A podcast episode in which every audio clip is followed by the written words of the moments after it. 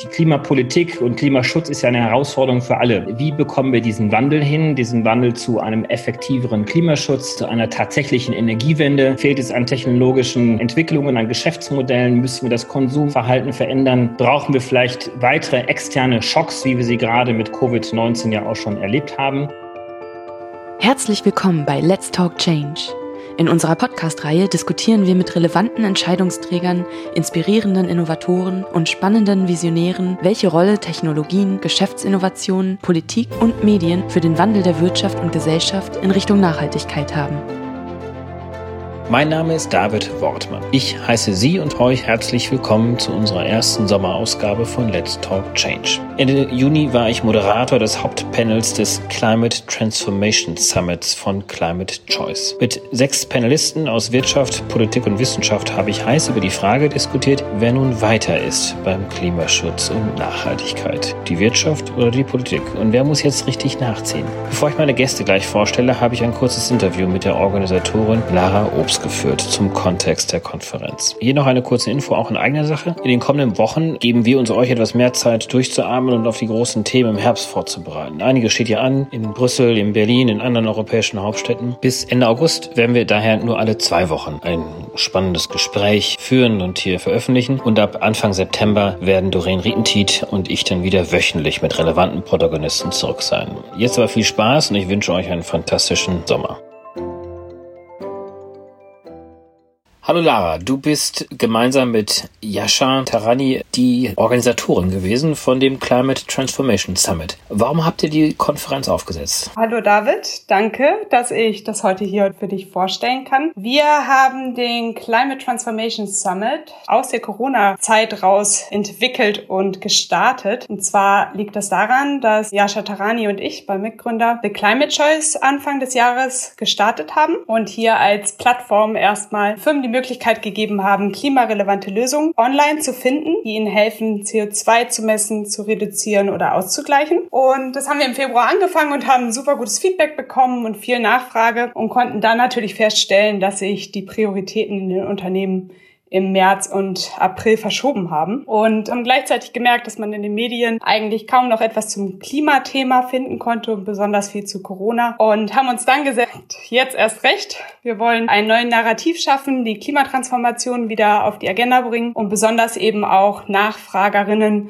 also Klimabeauftragten in Unternehmen, die Möglichkeit bieten, weitere Anbieterinnen zu finden und Produkte und Lösungen, die ihnen jetzt helfen, sich ja zukunftstechnisch aufzustellen und besonders die Klimatransformation voranzutreiben. Das hat ja toll funktioniert. Ihr habt ja rund 500 Teilnehmer gehabt. Ich durfte ja auch das Hauptpanel moderieren. Da werden wir gleich reinhören. Was waren die wichtigsten Ergebnisse der Konferenz? Ja, wir haben uns natürlich sehr gefreut, dass du das Panel moderiert hast. Die wichtigsten Ergebnisse werden wir tatsächlich als Best Practice Guide hoffentlich bis September fertiggestellt haben und öffentlich zugänglich machen. Nichtsdestotrotz haben wir natürlich jetzt schon viele Ergebnisse zusammengestellt. Für uns ist so das Hauptlearning und das Interessanteste, was wir feststellen konnten, wirklich diese sehr hohe Bereitschaft, sich gegenseitig auszutauschen, sich zu vernetzen, Wissen zu teilen. Das hatten wir bei den Teilnehmerinnen besonders in der Slack-Gruppe. Wir haben eine gemeinsame ja, Chat Chat-Gruppe erstellt eine Woche vorher und konnten da sehen, dass an dem Summit alleine 2500 Nachrichten geteilt wurden unter den Teilnehmerinnen. Und ja, haben da gesehen, dass die ganzen Best Practices und Themen sehr aktiv diskutiert wurden und inhaltliches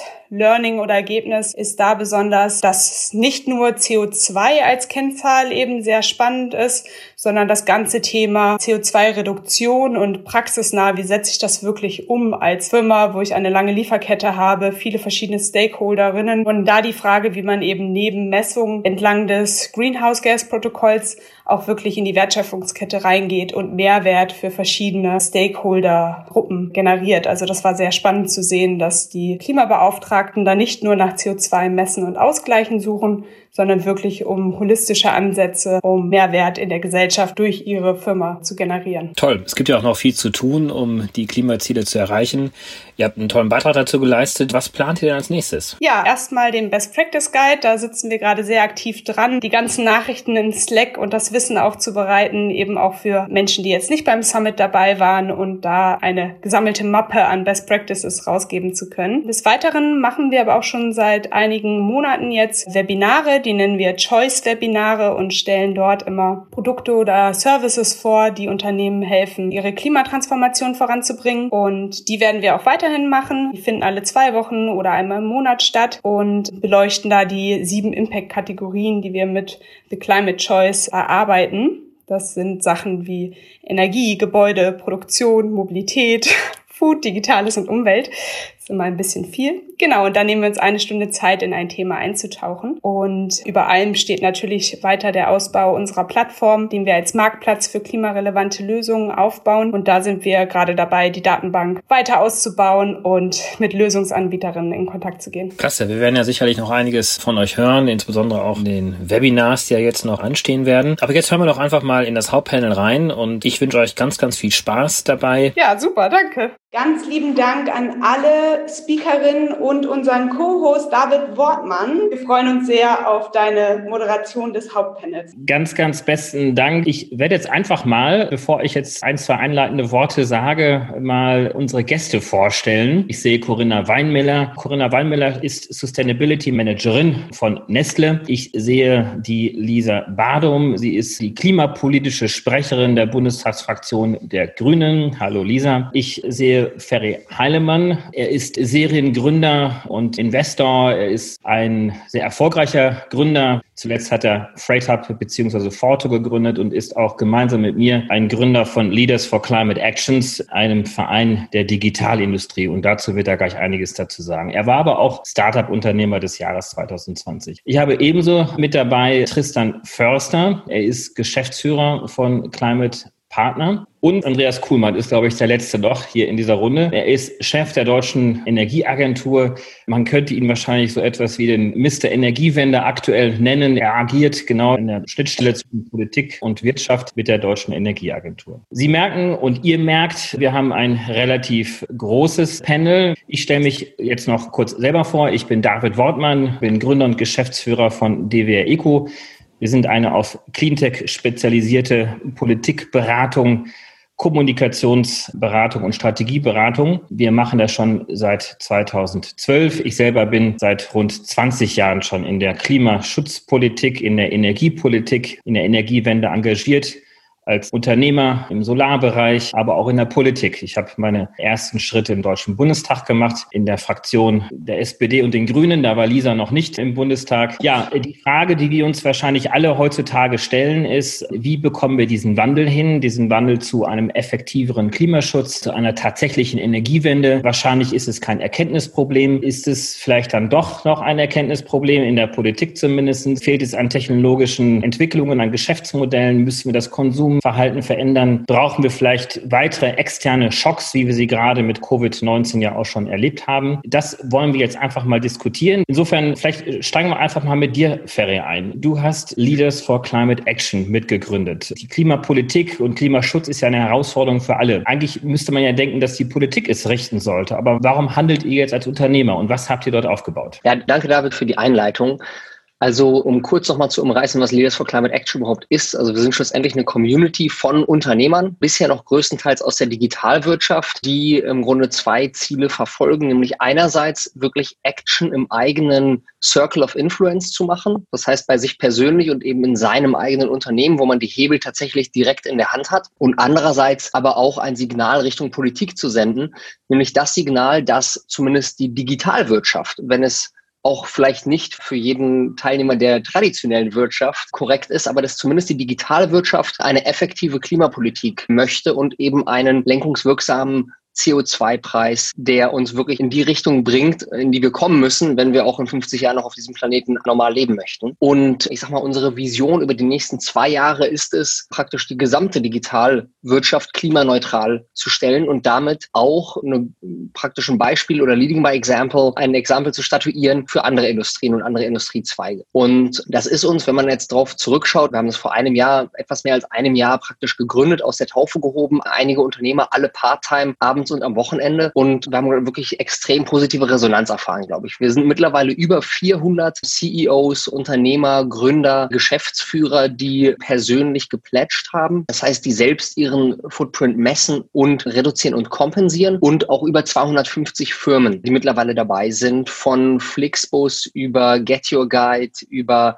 Delivery Hero bis hin zu Zalando, Idealo. Also es ist im Grunde das Who is Who der deutschen Digitalszene und auch die 20 größten deutschen Venture Capital Geber sind sogar dabei. Das heißt, wir haben im Grunde extrem viel erreicht, sind mittlerweile sogar auch in 15 Ländern vertreten und internationalisieren diese Bewegung und dieses Movement jetzt auch. Und warum haben wir das gemacht? Ich glaube, also zumindest meine Überzeugung ist, dass bevor man überhaupt irgendeine Forderung an wen Drittes, beispielsweise die Politik stellen kann, darf, sollte, muss man erstmal alles tun, was in seinem eigenen Wirkungskreis praktisch stattfindet. Ja, das kann man natürlich auch ein Stück weit parallelisieren, aber ich wäre überhaupt nicht der Typ, der sagt, ich mache äh, Business as usual, fliege äh, fleißig durch die Welt und imitiere und sage, die Politik soll es richten. Ich glaube, das ist nicht die Lösung. Ich glaube, wir brauchen schlussendlich einen Dreiklang aus Politik, aus Wirtschaft und Business, aber eben auch aus den Konsumenten. Ja? Und solange eine dieser Parteien oder auch gar alle den Finger in die andere Richtung deuten, werden wir keine Lösung kreieren. Und das war ein Stück weit der Trigger, um da nochmal ganz direkter zu sein. Im Grunde wollten wir dieses Signal auch senden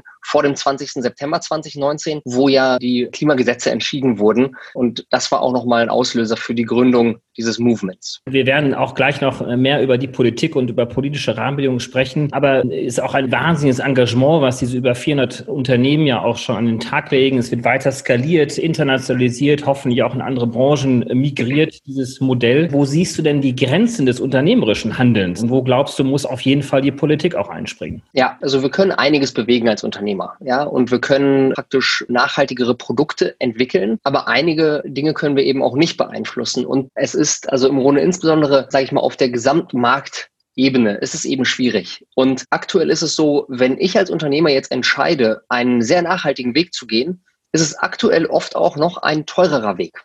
Ja, weil wir faktisch die Fossil Fuels sehr stark subventionieren. Und wenn ich versuche, andere Wege zu gehen, kostet mich das teilweise mehr Geld und kann mich auch in eine, in eine nachteilige Position bringen gegenüber Mitbewerbern. Und um da im Grunde ein Playing, also ein Level Playing Field zu schaffen für alle, nämlich gleiche Bedingungen für alle zu kreieren, brauchen wir eben die Politik. Ja, und der einfachste Weg aus meiner Sicht ist die CO2-Steuer, die es jetzt ja schon gibt, die aber im Moment noch aus meiner Sicht etwas homöopathisch ist, eben deutlich relevanter zu machen, um gleiche Bedingungen für alle zu schaffen solche Dinge, wenn man es jetzt ganz konkret macht, der Strommix in Deutschland, ja, die digitale Industrie ist natürlich eine der Industrien, die heute schon viel Energie verbraucht und in der Zukunft noch viel mehr Energie verbrauchen wird. Man kann jetzt natürlich zu den grünen Anbietern gehen, aber am Ende, wenn man es jetzt ganzheitlich betrachtet, kommt aus der Dose natürlich trotzdem der deutsche Strommix und das eben weiter voranzutreiben und auf erneuerbare Energien sehr viel schneller zu setzen, das ist auch etwas, was wir als Unternehmen nicht umsetzen können. Jetzt hast du ja gerade zu Recht angesprochen, dass man erstmal versuchen sollte, das zu verändern, was man selber sozusagen kontrollieren produzieren kann. Das kann jetzt die Digitalwirtschaft schaffen. Wenn ich an Zalando denke, Amazon hat jetzt gerade verkündet, ja über zwei Milliarden Euro in erneuerbare Energien zu investieren. Aber da, wo sozusagen die Kontrolle so ein bisschen auffällt, ist die Wertschöpfungskette. Und hier würde ich ganz gerne Corinna Reinmüller mit reinbringen. Die Sustainability Managerin, hatte ich schon angekündigt, von Nestlé. Nestlé ist ein riesengroßer Konzern. Sie sind seit vielen, vielen Jahrzehnten ja schon unterwegs. Welche Erfahrungen haben Sie denn gemacht mit dem Wandel Richtung Sustainability und welche Beispiele Beispiele könnten Sie nennen? Also bevor ich auf die Beispiele komme von Neste, vielleicht mal ganz kurz zurückblickend auf die Covid-Krise, weil ich glaube, die Learnings, die wir daraus ziehen können, sind ganz wichtig, um auch das ganze Thema Klima anzugehen. Ich glaube, es sind zwei riesengroße Learnings, die wir rausgezogen haben aus Covid, nämlich zum einen, dass wir nochmal erleben konnten, eigentlich, wie schnell unser menschliches Leben doch zerrüttet werden kann.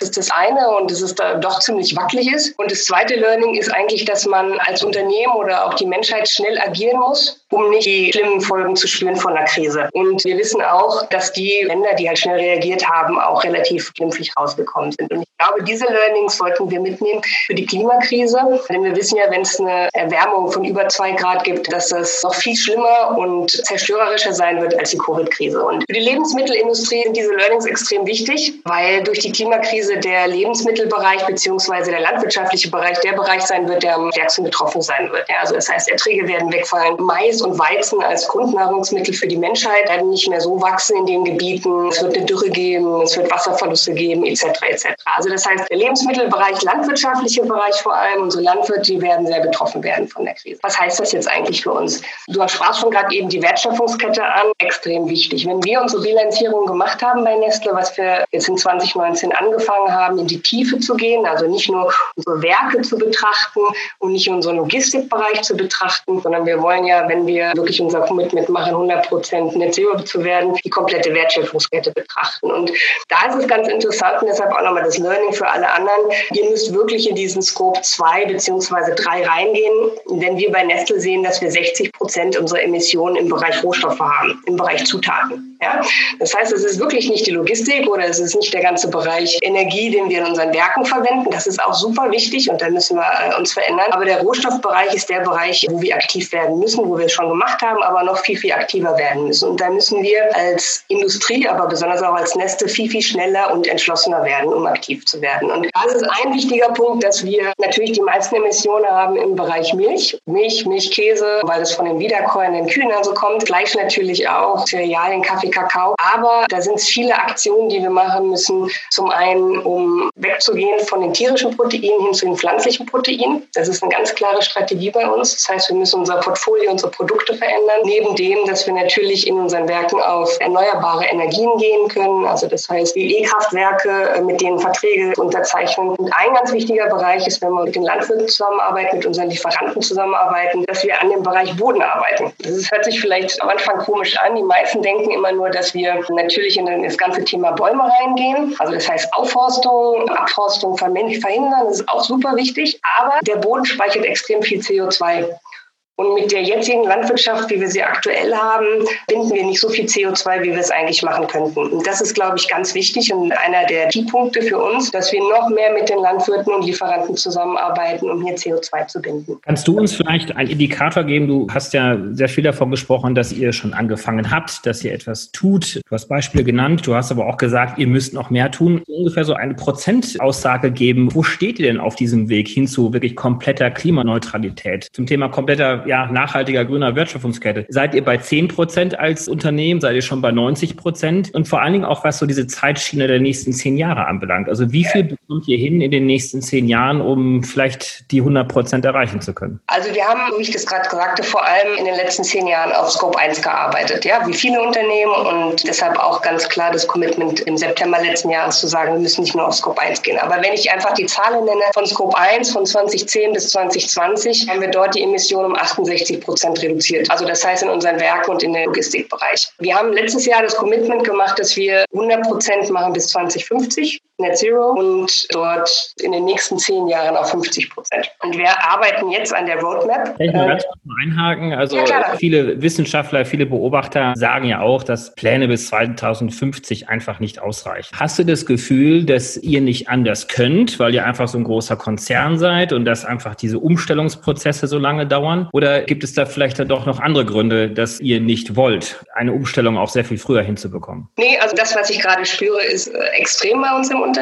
Da steckt natürlich auch sehr viel Geld dahinter, was jetzt gerade diskutiert wird. Das heißt, ich merke richtig den Wandel dahin. Wichtig ist eigentlich erstmal, dass wir, so wie du sagst, wenn man so eine große Zeitspanne vor sich hat, dass man sich mal so KPIs setzt, an denen wir gerade arbeiten. Ja, und die kommunizieren wir auch dieses Jahr noch, wie genau diese Roadmap ausschaut. Eigentlich wichtig ist, ich glaube, das wissen auch alle, dass wir in den nächsten zehn Jahren so viel wie möglich reduzieren. Wir haben gesagt, in den nächsten zehn Jahren 50 Prozent. Und diese Roadmap werden wir halt gerade erarbeiten in den verschiedensten Bereichen. Und das heißt, im Agrar Agrarbereich, im Werksbereich, im Logistikbereich und so weiter. Ja, also das heißt, wir merken da einen großen Wandel. Es hat auch damit zu tun, dass das Thema Nachhaltigkeit einen viel, viel größeren Stellenwert bekommt und wir mit dem ganzen Management Board quasi an diesem Thema arbeiten. Ich würde ganz gerne Tristan Förster in die Runde bringen von Climate Partner. Jetzt haben wir gerade von Nestlé gehört, dass es Pläne gibt, bis 2050 sich auf 100 Prozent erneuerbare Energien umzustellen. Das wirkt ja nicht sehr ambitioniert. Ihr beratet viele andere Unternehmen. Ihr habt ja sehr viele Inneneinsichten auch. Wie ist denn dein Blick auf diese Dinge? Wahrscheinlich kennst du jetzt auch nicht Nestlé gut genug, aber vielleicht auch kannst du es ein bisschen abstrahieren, eine Antwort. Gelingt es kleineren Unternehmen schneller und besser als größeren Unternehmen oder könnten auch größere Unternehmen sehr viel ambitionierter sein? Sein, als das Nestlé jetzt gerade porträtiert hat. Ich erzähle ganz kurz, was wir machen, damit alle wissen, wie wir die Einsicht bekommen, auch in diese Themen. Wir sind Climate Partner. Wir entwickeln seit über 15 Jahren Lösungen für Unternehmen, damit sie im Klimaschutz aktiv werden können. Das heißt, wir entwickeln eigentlich mit die führende Branchensoftware, um CO2-Emissionen zu bilanzieren, um das effizient zu gestalten für Unternehmen. Es ist auf Unternehmensebene, auf Produktebene, beraten darin in Klimaschutzstrategien, wie man die aufsetzt, wie man seine CO2-Emissionen reduziert und vermeidet und ermöglichen Unternehmen über die Investitionen in international anerkannte Klimaschutzprojekte dann auch klimaneutral zu werden. Und zu allerletzt unterstützen wir darin Unternehmen, dass sie das transparent kommunizieren, woran sie arbeiten und im Klimaschutz aktiv werden. Das sind auch meines Erachtens die Schritte, die Unternehmen letzten Endes gehen muss und auch heute schon gehen kann, um im Klimaschutz Beitrag zu leisten. Das heißt, ich muss immer erst anfangen zu messen, wo meine CO2-Emissionen stehen. Und das kann, wenn man sich anschaut, Corinna Weinmüller hat davon gesprochen, Scope 1, Scope 2, Scope 3, weiß vielleicht nicht jeder, was das bedeutet. Scope 1 sind die Emissionen, die entstehen, wenn ich selbst Energie erzeuge oder CO2 selbst verursache im Rahmen des Einflussbereichs, das ich im Unternehmen habe. Das heißt, die Fahrzeuge, die ich fahre oder ich erzeuge Energie, um meine Prozesse anzutreiben. Das ist also, was im Haus passiert. Das zweite ist in die Scope-2-Emissionen. Das ist das, was ich an leitungsbezogener Energie einkaufe, also von Energieversorgern einkaufe. Und die Scope-3-Emissionen, und das sind dann die indirekten Emissionen upstream und downstream, also das, was an CO2 verursacht wird, um mein Geschäft zu betreiben, was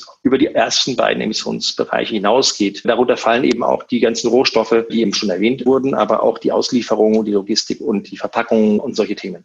Das heißt, ich gebe dir vollkommen recht, ja, wenn man ein kleineres digitales Unternehmen ist und dann auch noch vielleicht in Deutschland angesiedelt ist und man hat vielleicht eine Anzahl an, an, Mitarbeitern von, sagen wir mal, 100 Mitarbeitern. Und ich bin so digital aufgestellt, dass ich in einem schönen Büro arbeiten kann, wo ich Fernwärme beziehe, die aus Geothermie besteht, das heißt, die schon quasi CO2-frei ist. Und dann auch die Möglichkeit habe, Ökostrom zu beziehen, weil ich einfach meinen Energieversorger anrufe oder zu einem anderen Energieversorger wechsle und Grünstrom beziehe. Und dann komme ich auch noch mit dem Fahrrad zur Arbeit und meine Server sind alle mit Grünstrom bezogen, da bin ich eigentlich schon auf einem extrem guten Weg, fast komplett CO2-frei zu sein sogar. Und das ist wesentlich einfacher, als wenn ich ein produzierender Konzern bin, ein Milliardenkonzern mit Wertschöpfungsketten, die man selbst wahrscheinlich gar nicht wirklich überblicken kann. Das heißt, ja, es ist wesentlich schwieriger für Unternehmen wie Nestlé, tatsächlich klimaneutral oder CO2-Emissionen zu vermeiden und zu reduzieren, als es für ein kleineres Unternehmen ist. Wesentlich ist, glaube ich, um unsere Ziele zu erreichen, und das ist immer die Begriffsdefinition von Klimaneutralität, und das ist,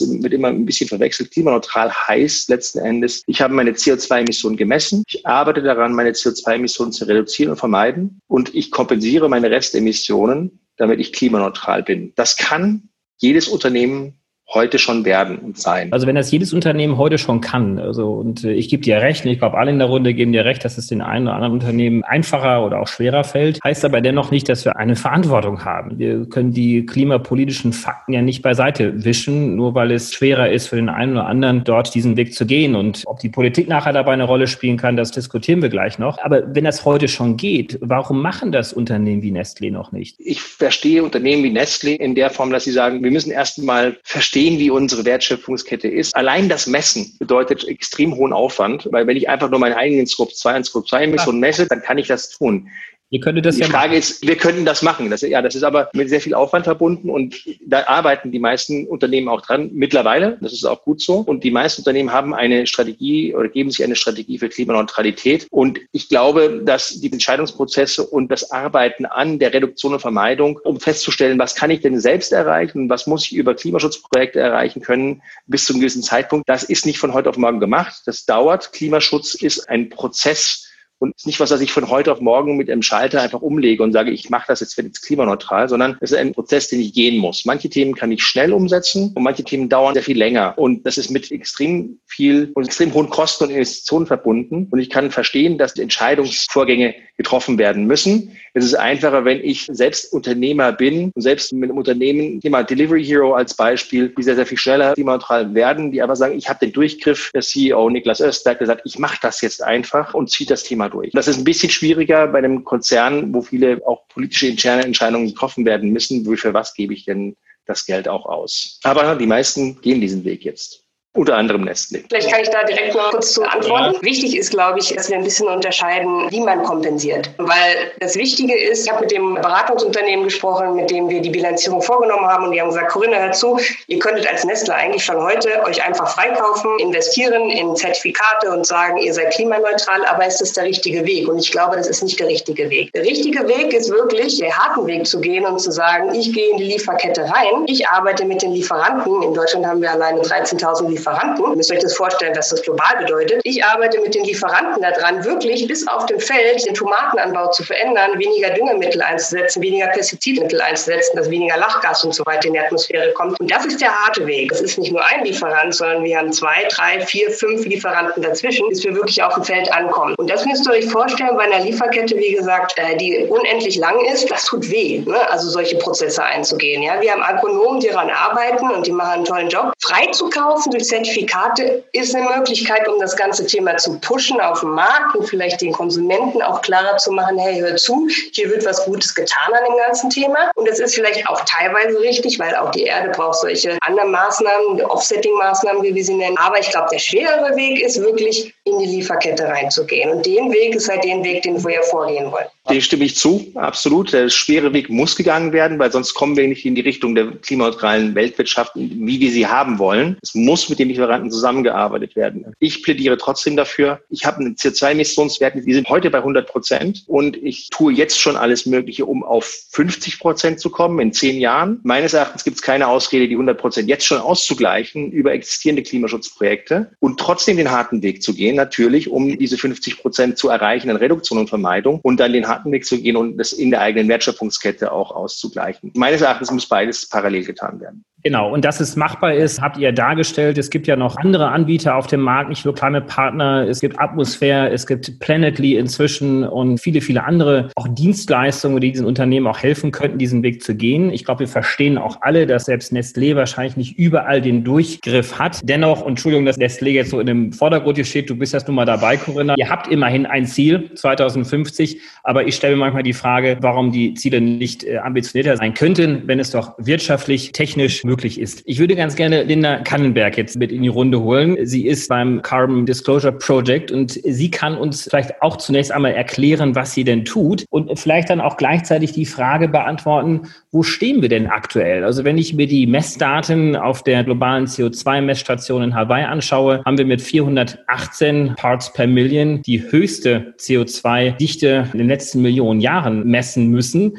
Und wenn das so weitergeht, Herr Schellenhuber sagt das ja auch immer sehr, sehr deutlich, wenn wir dieses Zeitfenster der nächsten zehn Jahre nicht nutzen, dann werden wir in eine unglaubliche Graderwärmung hineinkommen und uns Millionen Jahre wirklich auch wettertechnisch und klimatechnisch zurückwerfen. Wo stehen wir denn heute und was sind eure Antworten darauf? Ja, danke, David. Genau, und vom CDP, also wir haben ja tatsächlich die global größte Umweltdatenbank. Das heißt, wir haben tatsächlich einen ganz guten Überblick darüber, wo wir gerade stehen. Und da kann ich tatsächlich den Vorrednern teilweise zustimmen und auch ein bisschen hoffnungsvoll hoffnungsvoll sein, indem dass wir tatsächlich erkennen können, dass gerade die großen Unternehmen, die größten Emitter schon relativ viel machen. Ja, also wir haben es von Corinna Weinmüller gehört. Nestle macht sehr viel, aber eben auch super viele andere Unternehmen, die sich jetzt immer mehr am sogenannte Science-Based Targets setzen. Also diese wissenschaftlich wirklich fundierten Emissionsreduktionsziele, ja, die tatsächlich dann auf Berechnungen basiert und auf diesen 1,5 Grad oder unter 2 Grad Reduktionspfad hinführt. Auch in puncto Lieferkette. Da macht CDP auch relativ viel und kann tatsächlich auch diesen strategischen Willen, aber eben auch diese Zusammenarbeit, die Corinna Weinmüller angesprochen hat, erkennen. Also dass wirklich sehr viele Unternehmen jetzt den großen Einfluss in ihrer Lieferkette endlich nachvollziehen können, messen und eben tatsächlich auch direkt mit Lieferanten bilateral die Einkäufer da in die Kooperation gehen und probieren, die Emissionen zu reduzieren und die Umweltleistung der Lieferanten zu verbessern. Also das ist tatsächlich sehr hoffnungsvoll, auch wenn da natürlich noch mehr passieren muss und viele Sektoren tatsächlich auch und einzelne große Unternehmen noch nachziehen müssen. Teilweise weniger hoffnungsvoll sind gerade noch ein bisschen die politischen Aktionen oder die Ziele tatsächlich. Es ist ja beispielsweise ein großes, wichtiges Ziel der EU-Klimaschutzstrategie, die Emissionen um 40 Prozent bis 2030 zu reduzieren, also auf 1990-Level. Und da sehen wir tatsächlich einfach, dass da mehr drin ist, also dass dieses Reduktionsziel tatsächlich auf 55 Prozent erhöht werden müsste, so wie es auch die Europäische Kommission beispielsweise im Rahmen des Green Deals anstrebt. Und das ist definitiv notwendig. Also wirklich grundsätzlich sind wir noch lange nicht auf diesem 1,5 Grad kompatiblen Weg, gerade was politische Entscheidungen auch angeht. Und da bin ich wirklich überrascht, wie Unternehmen sich da teilweise zusammenschließen. Und ein gutes Beispiel ist das Recover Better Statement. Das war so ein Appell von 155 großen Unternehmen. Ich glaube, Nestle hat auch teilweise unterzeichnet, das eben an die Regierung gerichtet war und gesagt hat, gerade wenn jetzt die ganzen Konjunkturpakete beschlossen werden, die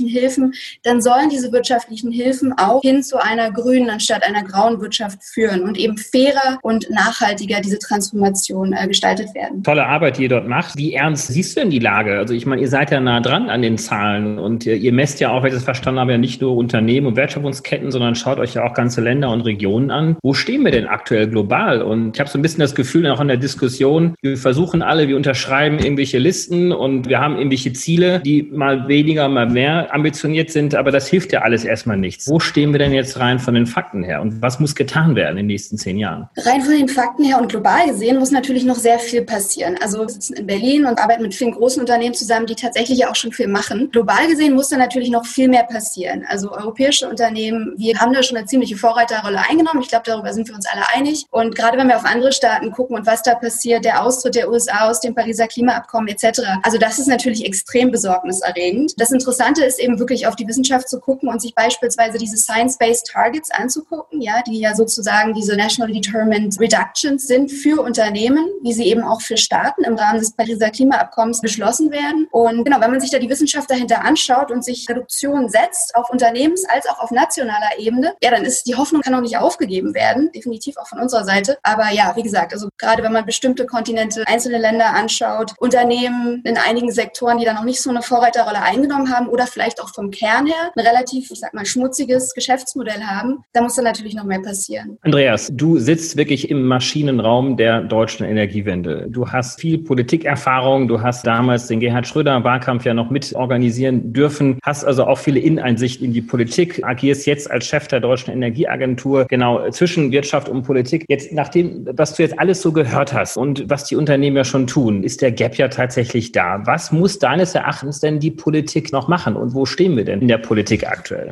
Ja, gute Frage. Da könnte man natürlich alleine eine Dreiviertelstunde drüber reden, aber ich will bitte, weil ich jetzt viele Spannende hier gehört habe, ein paar Gedanken hier mal kurz auch reinwerfen. Erstmal, ich finde toll, was CDP da macht und all die anderen natürlich auch. In der Tat, man kann sagen, die Bestände sind in Bewegung. Damit meine ich die materiellen Bestände und auch die immateriellen Bestände. Es tut sich dermaßen viel, dass es schwierig ist, schon den Überblick zu bekommen und trotzdem natürlich, wenn man das an der einen Zahl misst, nämlich die CO2-Emissionen, ist es alles andere als befriedigend. Das ist ja völlig klar. Aber wir müssen hier auch ein gutes Gefühl bekommen, wo gibt es eigentlich was zu tun. Ein Unternehmen wie Nestle, wenn die sich nur auf Climate Change konzentrieren würden, würde ich sagen, failed weil das ist da in den Unternehmen nicht die eigentliche Nummer. Da geht es um die SDGs. Ich sage es ganz bewusst. Da geht es um Landwirtschaft, da geht es um Gesundheit, sichere Arbeitsversorgung. Es ist ein gigantisches Unternehmen. Sie müssen viel breiter denken und von ihnen können wir lernen, wie eben die Klimaschutzziele mit diesen SDGs verbunden werden können. Das finde ich für den globalen Diskurs eine ganz wichtige Debatte. Ich sage mal ein so ein Beispiel. Rio de Janeiro war 92 Erdgipfel. Da war ich ungefähr so jung, wie die Fridays heute jung sind. Da gab es noch kein Social Media, aber die Bewegung war schon durchaus ähnlich.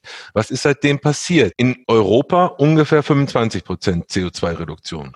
In Deutschland 40 Prozent CO2-Reduktion. Global sind aber die Emissionen, die jährlichen, um ungefähr 50 Prozent gestiegen. Das muss man sich einfach mal vergegenwärtigen, bevor man hier die allerletzte Schraube irgendwie in dem Büro von David Wortmann noch guckt, ob die nachhaltig produziert ist. Wir müssen einen anderen Blick auf die Dinge bekommen. Und dann sage ich jetzt auch mal, ich will ja ein bisschen zuspitzen hier, der Ferry macht einen tollen Job, ja, gar keine Frage. Aber eigentlich, Ferry, das müsste bei euch doch eine Selbstverständlichkeit sein, dass ihr klimaneutral werdet. Ich meine, wenn ihr da in der Digitalwirtschaft nicht jetzt in den nächsten nächsten fünf Jahren hinbekommt. Das ist doch peinlich. Ganz im Ernst, Entschuldigung, aber nee, lass nee, mich mal sagen. Ich überspitze es deswegen ein bisschen. Da draußen sind Branchen, die es echt komplizierter haben deutlich komplizierter. Und ihr könntet doch hier in Deutschland da die paar Unternehmen zusammenschließen und sagt, wie viel Strom braucht ihr eigentlich? Lasst uns doch mal gucken, machen wir eine eigene PPA GmbH auf. Baut ihr das? Wird es ein bisschen teurer? Macht ihr Werbung für? Das könnt ihr ja in den Social Media und sowas. Das heißt, in fünf Jahren haben wir es geschafft. Da sind wir carbon neutral. Und wenn ihr das nicht hinkriegt, dann weiß ich nicht, wie die anderen das hinkriegen sollen. Ich überspitze es ein bisschen. Jetzt komme ich aber zu deiner Frage, David. Was muss Politik machen? Eine ganze Menge. Erstmal muss sie aufhören mit diesen nervenzehrenden, ewiglichen Streitereien und Debatten um Kleinscheiß. Das ist meine persönliche Meinung. Zweitens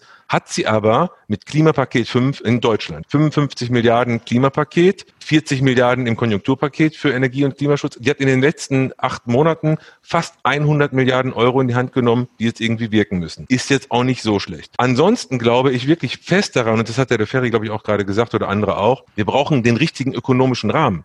Wir brauchen eine starke CO2-Bepreisung, die ist jetzt auch eingeführt in Deutschland in verschiedenen Sektoren und so weiter. Das muss deutlich vorangetrieben werden, damit die kreative Intelligenz da draußen, die unglaublich vielfältigen, spannenden Geschäftsmodelle ihre Wirkung entfalten können.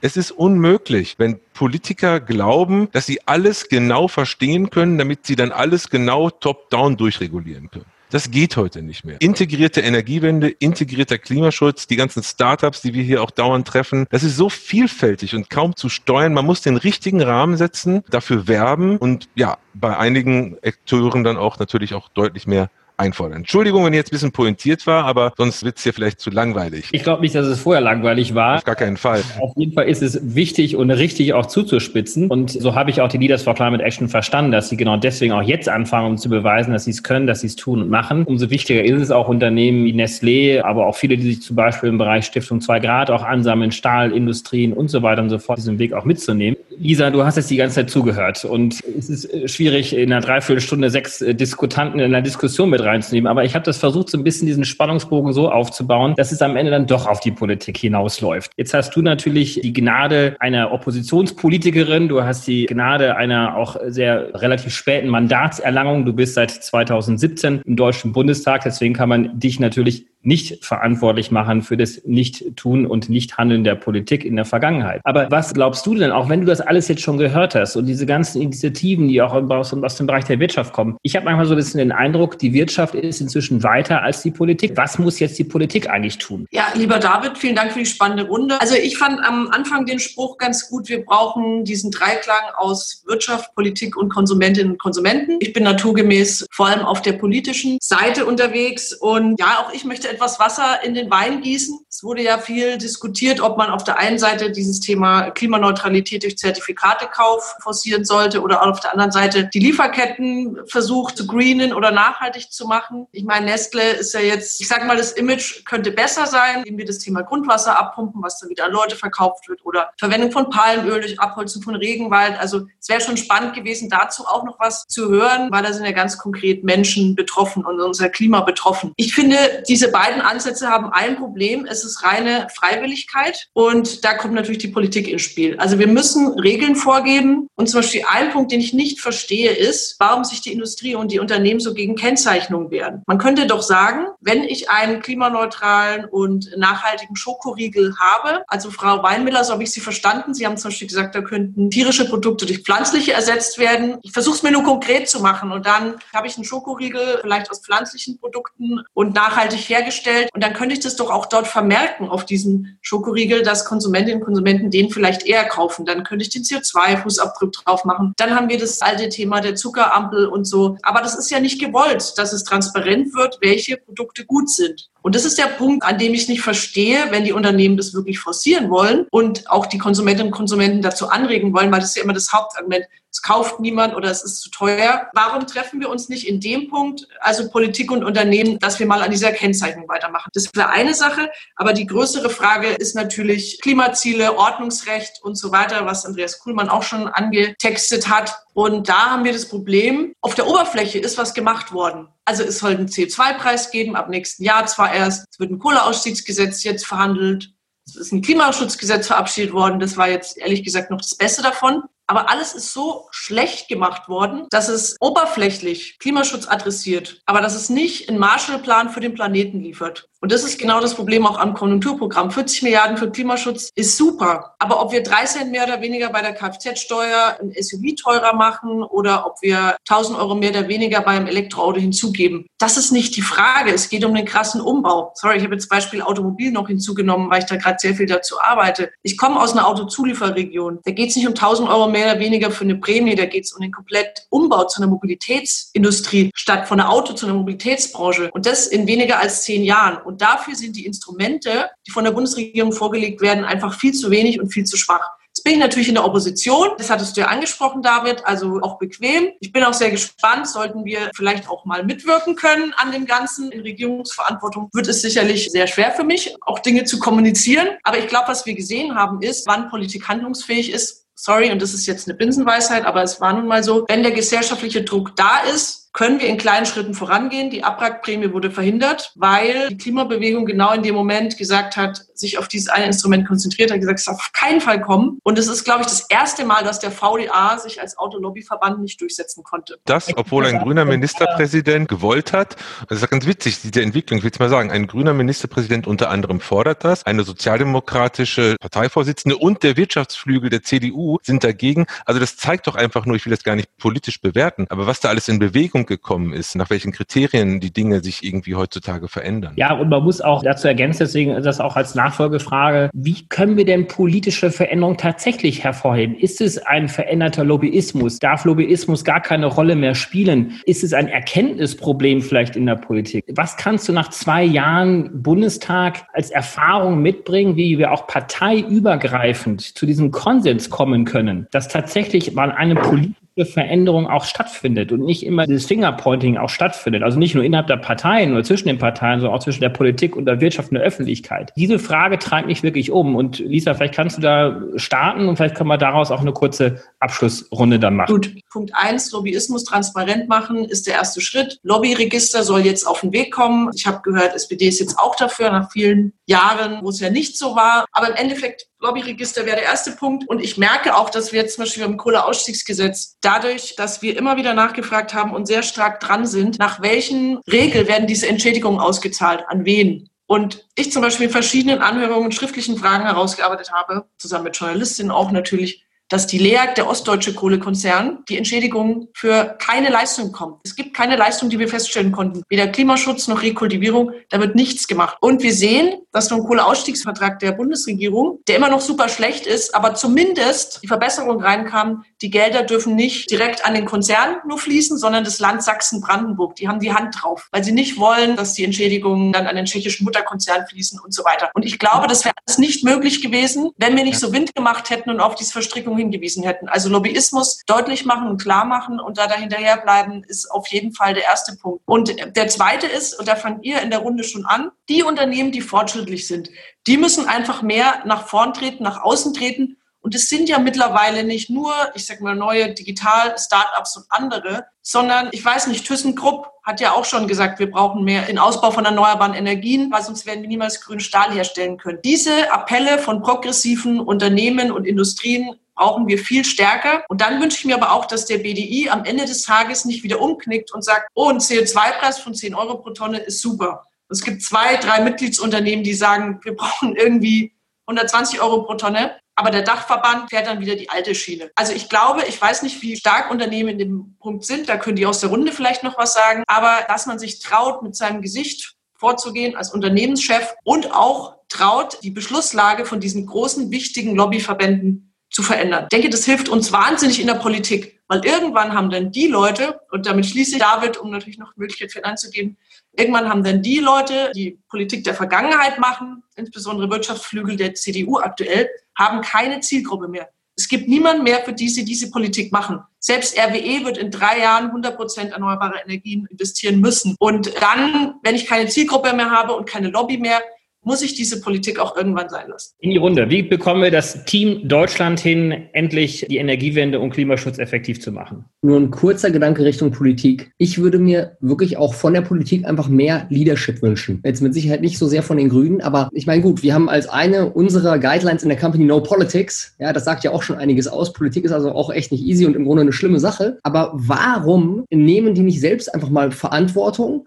und gehen mal in eine klare Richtung, statt immer nur Pseudo-Marionette zu sein und teilweise wirklich, ich glaube, Lisa, das, was du gerade gesagt hast, ist interessant, weil wir hatten auch das Gefühl, wer wird da eigentlich noch vertreten? Ne? Wen vertreten die Politiker eigentlich noch? Es will doch keiner mehr oder zumindest keine relevante Bevölkerungsgruppe mehr. Einige Lobbyisten und einige Wirtschaftszweige, die noch viel Macht haben, die aber viel zu viel Macht haben im Verhältnis zu dem, was sie tatsächlich repräsentieren und tatsächlich an Wert schaffen für die Gesellschaft. Und die Politiker könnten es machen. Das ist aus meiner Sicht etwas, was viel zu wenig kommt und wo wir viel mehr unternehmerischen Geist und auch viel mehr Mut bräuchten Rechten hier in Deutschland, um mal wirklich einen Schritt nach vorne zu machen? Mein Wunsch an die Politik wäre, ich bin Volkswirt und wir leben in einem ordnungspolitischen System, das heißt soziale Marktwirtschaft. Und ich würde mir wünschen von der Politik, dass es weniger um Einzelfälle geht, sondern dass Ordnungspolitik betrieben wird. Und Ordnungspolitik in der Marktwirtschaft betreibt man über ein Thema, das ist Preis. Und das heißt, ich kann über ein sehr einfaches Instrument, nämlich die Bepreisung von CO2 in sinnvollen Art und Weise, marktwirtschaftlich mitgestalten, ohne dass ich eingreifen muss. Wir haben gesellschaftlichen Druck, der ist da, das Verständnis ist da, dass Klimawandel unsere Welt, wie wir sie kennen, zerstören wird. Und das einfachste Instrument der Politik wäre, über den Preis zu regulieren, wie der Markt sich selbst weiterentwickelt. Die Unternehmen werden dann mitziehen, weil die Innovationskraft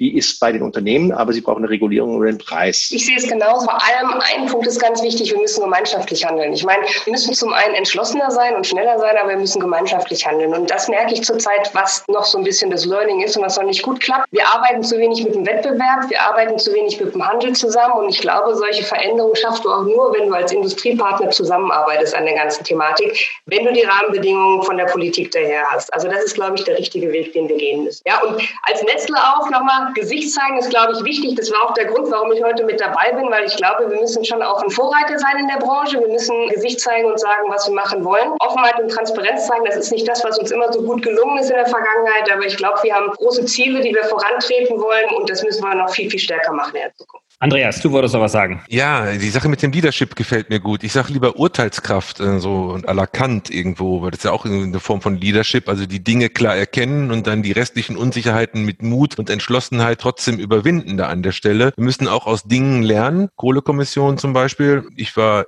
nie ein Freund von dem Ergebnis, aber ich kann mich erinnern, danach haben alle gerufen, eins zu eins umsetzen, unbedingt, ganz wichtig, haben sie nicht gemacht, war auch nicht zu erwarten, aber jetzt wollen alle auch wieder was ganz anderes. Ich glaube, wenn man da auf den ökonomischen Rahmen gesetzt hätte beispielsweise, dann hätten wir, das sieht man ja jetzt, das Problem ganz anders und viel effizienter und besser irgendwie beheben können. Aber eine Bitte, ja, es geht unheimlich viel mehr, aber tut bitte nicht so, als müssten die jetzt endlich mal anfangen. Das ist eine ganz falsches Bild von der Situation da draußen. Dieses Wir stehen dafür, das würden im Grunde heute alle Parteien, außer die eine komische da, wahrscheinlich für sich auch sagen. Wir streiten um die richtigen Wege und darüber, ob sie es alle wirklich entsprechend ernst meinen. Ich habe gerade gesagt, Deutschland hat 40 Prozent reduziert. Wir steigen mit massiver Kraft schon irgendwie auch aus ökonomischen Gründen aus der Kohleverstromung aus. Deutschland ist immer noch das Energiewendelabor der Welt. Wenn irgendein Startup was Neues ausprobieren will, die Infrastruktur nutzen und dergleichen, dann gucken die nach Deutschland, ob das hier geht. Wir dürfen uns nicht schlechter machen, als wir sind. Wenn wir immer nur mit schlechter Laune in den Betrieben an diesem Thema arbeiten, dann haben wir auch nichts erreicht. Deswegen da die Balance zu finden, ist ein Appell an uns alle, auch an mich. Ich bin auch mal so, mal so, aber das war mir noch wichtig loszuwerden. Das waren tolle, schon fast Abschlussworte. Linda, möchtest du auch zum Abschluss etwas sagen? Also ich kann mich den Vorrednern nur anschließen und stimme auch dem Punkt zu in Sachen Zusammenarbeit. Also wir probieren ja da beim CDP tatsächlich viel zu enablen und sehen da auch super viel Potenzial und da kommen tolle Kollaborationen zustande, wenn wirklich Wettbewerber ja beispielsweise darauf schauen, wie können wir gesammelt als Kunden unsere Lieferanten in der Lieferkette beispielsweise anfragen, dass die uns ihre Daten nicht nur übermitteln, sondern auch wir da so eine Hebelwirkung haben und die nutzen, um die Performance zu verbessern. Und am Ende würde ich noch mit in die Runde schmeißen, nicht finanzielle Berichterstattung. Also dass tatsächlich vielleicht auch die Politik da stärkere Maßnahmen vorschreibt in Bezug auf die Integration von ökologischen und sozialen KPIs mit finanziellen KPIs in die unternehmerische Berichterstattung, weil die Transparenz, das Wissenschaft dann tatsächlich auch die Grundlage dafür, sich anders ja, zu verhalten und anders zu managen. Ganz besten Dank an die Runde. Wie immer, wir hatten viel zu wenig Zeit. Ihr habt sehr viel Power hier reingebracht. Mir hat sehr viel Spaß gemacht. Corinna, Ferry, Andreas, Tristan und Lisa und Linda. Danke. Tschüss. Danke. Tschüss. Dankeschön. Ciao. Herzlichen Dank fürs Einschalten. Wir hoffen, dass Sie beim nächsten Mal bei Let's Talk Change wieder dabei sind. Dieser Podcast wird realisiert durch DWR ECO, einer internationalen Cleantech-Beratung für Kommunikation, Politikberatung und Geschäftsstrategien.